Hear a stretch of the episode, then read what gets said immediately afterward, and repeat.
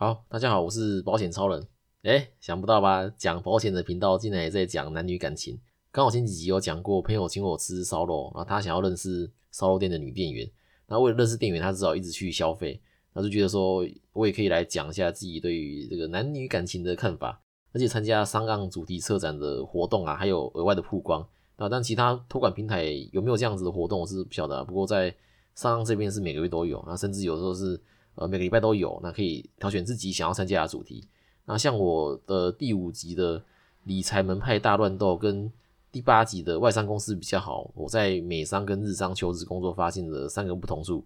这两集也是上岸的活动才录的。OK，那这次开头就直接进主题了。那其他生活上或是从业过程中发生的趣事，或是一些个人的观察，我在平常的一般集数来说。OK，那说到这个男女感情或是婚姻啊，让我想到一则。呃，柏拉图跟苏格拉底的寓言故事。呃，柏拉图是学生，那苏格拉底是老师。那有一天，柏拉图就问老师苏格拉底什么是爱情。然后，那苏格拉底就带着柏拉图到一片花园，说：“你等一下穿过这片花园的时候啊，你选一朵最漂亮的花，但是呢，你只能选一朵，那也不能往回走，你只能往前走啊。”结果走出花园的柏拉图，他一朵花都没摘。OK，那苏格拉底就问他说：“哎，你怎么没有摘到花呢？是因为路上的花都不漂亮，所以你不想摘吗？”那柏拉图回答说：“不是。”他说刚进去的时候啊，有看到几朵很漂亮的，但是我心里想说，搞不好后面有更漂亮的，那谁知道说走到后面都没看到喜欢的，反而呃前面的还比较漂亮，对吧？那这样就不知不觉就走到出口了。那这个内容有没有感觉好像似曾相识，对不对？我在某一集啊有提到一位基督教的女生朋友啊，当然我不是说所有的基督教女生都是这样子啊，只是我刚好认识的这位是这样。那这个女生的条件，我觉得她算是平均值啦。就是没有呃漂亮到时候一堆猪要约她，但是她也没有说丑到都没人追哦，但是她就是完全没有交过任何男朋友。有没有发现这个基督教女生很像是走在花园里的柏拉图，那想着要多看看，然后想着这个之后会遇到更好的对象。那特别把她是基督教说出来，是因为啊，她似乎是这个宗教关系才这样。一开始会发现是因为同教会的男生啊，我看里面有几个其实条件是不错的哦，甚至我觉得是比这个女生还要好的。年纪也跟我这个这个女生的朋友差不多，对啊，接近。那我以为他们在教会内这个日久生情，或是可能这个近水楼台先得月，对，应该是一对的。哎，结果不是哦。那一问之下才知道说，女生有这个然后想要多看看，然后不急着交男朋友的想法。但是你想要多看看，那男生会等你看完吗？哎，不是，只有你有选择权呢。等你看了五十个、一百个，你终于看完了，然后想要回去找其中一个的时候，那个男生还会愿意在原地等你吗？条件好的男生，他也有更多的选择权嘛？你怎么确定说他还会选你？那刚刚说的同教会里面，我觉得不错男生呢，后来也都找到其他对象，那有的甚至也结婚了啊，就剩下这个女生还是单身。这个时候就要进入寓言故事的下半段。那柏拉图又问苏格拉底说：“哎，什么是婚姻？”啊，苏格拉底呢就带柏拉图到一片森林，那告诉柏拉图啊，规则呢跟上次一样啊，你在路上砍一棵最好的树，哎，但是呢也是只能砍一棵，而且也是一样，只能往前走，你不能往回走。OK，那走到出口的柏拉图，他带了一棵，呃，不是最好，但也不是最差的树。那苏格拉底就问他说：“哎，这是你在路上看到最好的树吗？”那柏拉图回答说：“不是，但是因为呢有上次空手而归的经验嘛，所以这次我看到一棵还行的，我就砍了啊。虽然之后还有看到其他更好的，但是因为规定只能砍一次嘛，所以就算看到更好的也不能再砍了。OK，那苏格拉底就告诉柏拉图说：“哎，这就是婚姻啊！我这个基督教的女生朋友呢，她已经从花园走出来了。”现在正走在森林里找属于他的树。那有一次我看这个女生她在 A G PO 了一个跟男生勾手照片，我想说，哎呦，这个终于找到适合自己的树了。我看她男朋友的照片呢，我心想说，你看了这么多，挑了这么久，你结果挑这种的，我是很不想以貌取人。不过她男朋友样子看起来真的是不 OK。那过没多久啊，这个女生就把两人照片都删了，呃，看来是以分手收场了。那这个女生我觉得算是蛮可惜，她本来是一手好牌嘛，本身条件也不差。那教会里也就有不错的对象了，对吧？那他结果想要多看看、多比较，反而失去了机会。后来才知道，他给自己一个很大压力，他希望他自己交的第一个男朋友就要结婚。呃，我知道说基督教有不能婚前性行为的规定，但是连男朋友都只能交一个嘛，对吧？谁说交男女朋友就一定会发生性行为？在他们这个教会里面，有一票大约是三十岁左右的年轻人哦，他们就有一个风气是想要呃赶快结婚、赶快生小孩。就是男生快到三十岁的时候，就会觉得自己是呃应该要结婚了啊。那有些甚至为了快点结婚，也不管说这个对象适不适合自己啊。反正我现在这个年纪就是应该要结婚嘛，对吧？那女生可能还更早，可能呃二十七、二十八他就想结婚，那我一直不能接受这种哦应该要结婚的想法啊。我有朋友不能说他是谁啊，我怕这个听怕开始听出来说我在讲他啊。那这个朋友呢是男生，今年呢大概四十六、四十七岁了，他已经结婚，然后也有小孩。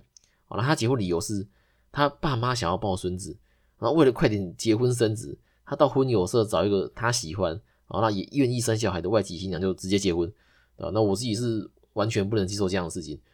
我如果要结婚呢，我一定要找一个自己喜欢的以外，要聊得来嘛。你如果聊不来，你每天住在一起不是难过吗？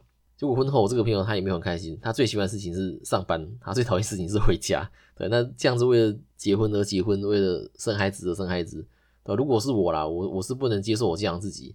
对那在台湾呢，这个女生婚前有绝对的优势，就所以男生才要追女生嘛。啊，那稳定交往后，男生也要求婚。那我想，这可能也是很多女生会说，诶，为什么男生交往后，或是说结婚后，好像变了一个人？那有些交往前可能会上下班的温情接送啦，然后也有可能女生说肚子饿，哦，男生马上就帮你买爱吃的，帮你送过去，哦，过年过节就送礼物送花嘛，对吧？那交往前男生会做任何事情，让这个女生对他产生兴趣，那为什么交往后这些行为就不见了？呃，女生会觉得说，哎，是不是你你不爱我了？那男生不是不爱你，是因为已经到手了嘛，他就会放松下来。啊，那当然就会跟呃交往前对你的方式就不一样，所以我在想说，如果把这个呃追求的过程拿掉呢，啊，那交往前后是不是就不会有这种啊？为什么你交往前对我这么好啊，交往后怎么就都没了的这种情况发生？以我是男生来说啊，我找女朋友我一定要找一开始就喜欢我这个人的，啊，你互相吸引才不会有所谓追的过程嘛，对，不管是男追女或是女追男都好了，也才不会有交往前后就感受不一样事情。如果我做了某些事情才喜欢上我，这上下班接送啊，当工具人，对，送午餐、晚餐、宵夜，对吧？那这些事情你任何男生都做得到，由我来做没什么不同。我今天开头油塔接送，你喜欢上我，哎，过不久我就会被一个开类似斯接送的男生打败。哦，那再过不久，会有一个开双臂的男生来打败这个开类似斯的男生。如果这个女生是喜欢你这个人本身的话呢，对，她可能是看上你，哎，工作很认真、很上进，哦，那做事也很负责，不会随便啊，有自己的想法等等。这些个人特质才是每个人的魅力所在嘛，也也才是不能被取代的地方。所以我单身的时候，我会想说，我我一定要找一个是喜欢我这个人本身的特质，而且这个女生也得是我喜欢才行嘛。那之前在网络上有人在讨论说，要跟喜欢的人在一起，还是跟喜欢自己的人在一起？那我的答案是，啊，一定要互相喜欢才能在一起啊，不然到最后一定是没有结果。这也是爱情珍贵的地方，不是吗？你两个人要交往，得两边都同意才算数嘛。诶，但是分手，你只要一个人同意。那讲到这个追求啊，诶，我很推张国阳在 TED 的演讲，为什么不该追求爱情？对，你可以直接在 YouTube 上搜寻到，他在影片里面讲那个故事很有趣。那以下我用第一人称的视角来说这个故事。他说我之前在一个百货公司看到有人在推广葡萄酒可以试喝，那我就过去试喝。那也跟这个展示的先生聊得很愉快。那酒呢也很好喝，想买一支回家，所以就问了这个展示的先生说：“诶，我刚喝的那支是怎么卖？诶，不贵哦，三千二而已。”啊，那这个价钱呢，还不是最主要问题。但问题是，当时我身上没带那么多钱，那也没带信用卡。那这个展示的先生可能以为说，就是我觉得三千二太便宜。他说他还有一支一万块的要开来请我喝，我马上摇头加挥手跟他说：“哦，不要不要不要！为什么？因为我我觉得拿人手短嘛。但我身上就没带钱，我真的喝了这个一支一万块的，要是我没有买怎么办？那这个故事啊，套用在这个男女关系上其实也很像。有些女生啊，你对她很好，诶，她反而会远离你。就跟这个展示红酒先生想要开更贵的酒让张国阳喝一样，展示的先生想要对张国阳更好，然后让他买单，张国阳反而马上借口说有事要离开。所以女生也是嘛，她知道不喜欢你，但是你却一直对她好，然后又更好，她反而会想要远离你。对，但也不是所有女生都这样子哦。我有遇过有些女生是，呃，她知道说，哎，你喜欢我，那我我就让你来讨好我，带我去吃饭，反正是你心甘情愿嘛。那简单来说就是被当工具人啊。对，那我自己也有类似张国阳的经验。那也是在百货公司试吃啊，不过我试吃的品相是巧克力。那看到有一百趴的巧克力可以试吃，因为我看到别人吃说很苦，可是我自己没有吃过，我就很有兴趣想要吃吃看。那我就跟那个展示的先生说：“哎，我想要试吃那个一百帕的。”但是他建议说没吃过的人啊，呃，不要直接吃一百帕的，因为会很苦。哎，我就知道很苦才想吃嘛。但但是他坚持说要从呃六十帕的开始慢慢往上吃。呃，我一开始也是有点想要逃跑了，因为我只有想吃一百帕的嘛。但是你你全部拿出来说让我试试，我也不好意思啊，就是跟张国一样觉得这个拿人手短嘛。那后来因为我站在我一直站在这个摊位前跟这个先生聊天，就慢慢有人会聚集过来啊。他就说他要拿一块都不给大家吃，我才想说哦好，那不然为了我一个人就开一块新的，我也就是浪费了。OK，那这也符合他的主题嘛？就是为什么不该追求爱情，而是要用吸引的？那以上的情况其实除了对女生以外啊，对男生也是，每个身上都会有自己的个人特质。那我要找的是喜欢我个人特质的人，那说容易啊，你真的要找到这样的人本来就很难以外啊。哎，你真的找到喜欢你个人特质的人，哎，搞不好哎你不喜欢对方，对那我觉得呃没有什么特别的方式，就是大量的跟人接触一定能找到。对，那我我女朋友也是我做大量的陌生开发的时候认识的。你不能放假整天待在家去跟我说你想要交男女朋友，对那大家身边一定有这样的，就是嘴巴说他想要交男朋友，想交女朋友，但是你真的约他出门，他要跟你说他很懒啊，他很累啊，就不想出门啊。吼，遇到这种的我都想给他八轮。那我有个男生朋友也是要我介绍女生给他认识，我说好啊，呃，礼拜天早上我都会去爬山嘛，那也都会有女生来爬，都可以来认识一下。然后他就给我刚刚那个反应啊，早上哦是爬不起来啦，很累。对吧？当你今天真的很想要认识异性的时候啊，你一定不会觉得累。你现在会觉得累，表示说其实你还没那么想啊。